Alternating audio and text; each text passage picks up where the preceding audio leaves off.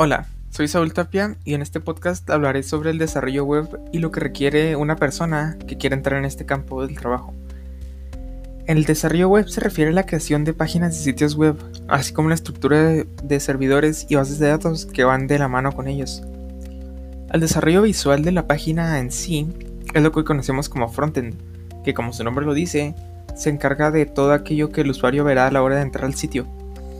Un desarrollador frontend de que requiere saber de varias tecnologías, principalmente HTML, CSS y JavaScript, que son los lenguajes básicos en los que está construida la web y son necesarios para comenzar a desarrollar sitios web. Luego de eso, uno puede especializarse con frameworks de JavaScript como React, Vue, Angular o Svelte, y frameworks de CSS como Bootstrap o Tailwind, que son tecnologías que aceleran mucho el proceso profesional de creación.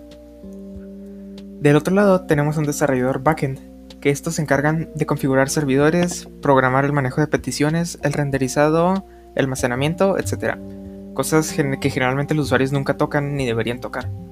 Para ser un desarrollador backend hay muchas opciones dada la variedad de cómo se puede manejar. Unas cuantas tecnologías muy populares serían por ejemplo PHP, Django, Ruby, MySQL, PostgreSQL, Firebase, Node.js, Java y muchas otras cosas.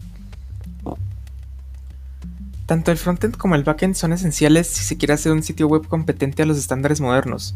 Por esto es importante tener precisión por todo lo que ocurre detrás.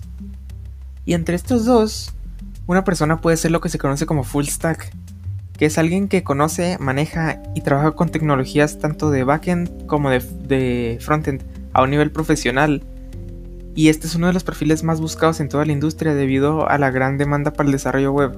Alguien que puede trabajar en ambos lados es ideal para tener los mejores resultados a la hora de crear una página.